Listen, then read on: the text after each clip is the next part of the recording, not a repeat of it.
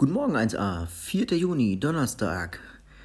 Es gibt ein Grabsch und zwar heißt das Kapitel Ein Nackedei rennt durch den Wald. Hast du irgendwo meinen Räubersack gesehen, Olli? grunzte Räuber Grabsch eines Morgens im Herbst, ein paar Wochen nach Lisbeths Geburt. Ich habe schon gestern nach ihm gesucht und konnte ihn nicht finden. Er wälzte sich aus dem Heu, während Quaker und Lisbeth an Ollis Brüsten tranken und schnaubte den Heustaub aus den Nasenlöchern. Mach nicht so eine Zugluft, sagte Olli, die Kinder könnten sich erkälten. Den Räubersack, den habe ich verbrannt. Grabsch, der gerade an der Kletterstange in die Stube hinunterrutschte, bremste erschrocken. Er rutschte wieder hinauf, bis er durch das runde Deckenloch in den Dachboden schauen konnte, schob den Nachttopf beiseite und knurrte. Was hast du da gesagt?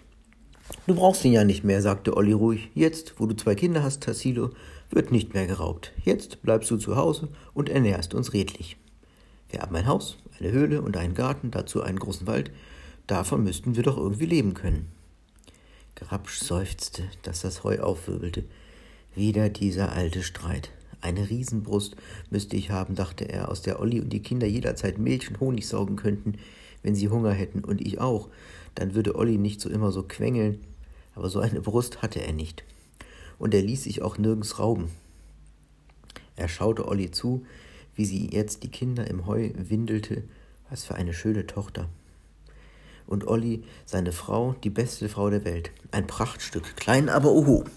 So eine Frau, solche Kinder konnte er unmöglich verhungern lassen. Aber draußen tanzten schon die ersten Schneeflocken.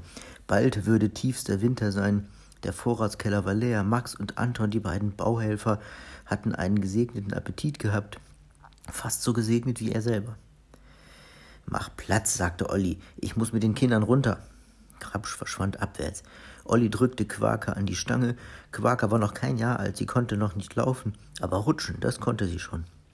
Sie klammerte ihre winzigen Händchen um die Stange und rutschte ihrem Vater nach.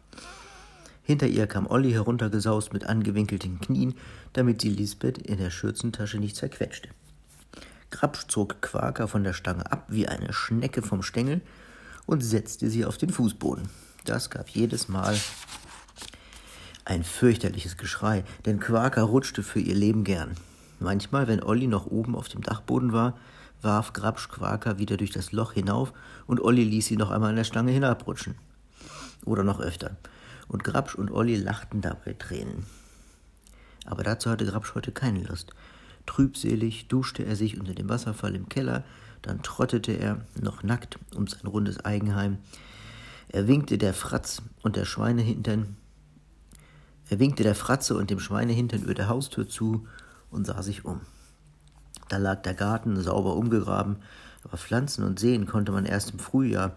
Drüben an der lieben Räuberhöhle hing schon ein kleiner Eiszapfen. Nachdenklich betrachtete Grabsch den Sumpf und die Baumwipfel. Mit einer kleinen Hoffnung im Räuberherzen schlurfte er wieder zurück ins Haus. Du kannst doch so gut kochen, Olli, sagte er. Könntest du nicht Salat aus Schilf und Binsen machen und Tannenzapfen braten? Wir haben doch beide gute Zähne. Sind wir Wildschweine oder Eichhörnchen? unterbrach ihn Olli ärgerlich. Lass dir was Besseres einfallen. Dazu muss ich mich hinlegen, sagte Grabsch und kroch wieder ins Heu. Bald hörte Olli ihn schnarchen. Da wieselte sie voller Zorn an der Stange hoch, kniete sich auf seine Brust, zog ihn am Bart und schrie, wenn du uns kein Essen verschaffst, gehe ich mit den Kindern wieder zu Oma Lisbeth. Das machte ihn wach. Er rutschte so schnell an der Stange herunter, dass er sich fast die Schenkel verbrannte, fuhr in die Stiefel und stürzte aus dem Haus. Na also, sagte Olli zufrieden. Aber als sie zwischen den Dachsparren hinausspähte und ihn rennen sah, rief sie erschrocken, Du hast ja nichts an und als sie sah, dass er in Richtung Juckenau rannte, kreischte sie ihm nach, und wehe, du raubst. Na, da wollen wir doch mal sehen, ob der morgen raubt, ne? Meerschweinchen in der Bluse. Ja, komischer Titel, so heißt das Kapitel jedenfalls morgen. Also, ich wünsche euch einen schönen Donnerstag. Einige sehe ich ja heute, das ist schön, den Rest dann morgen und den ganz, ganz, ganz großen Rest dann alle am Montag. Bis dann, tschüssi.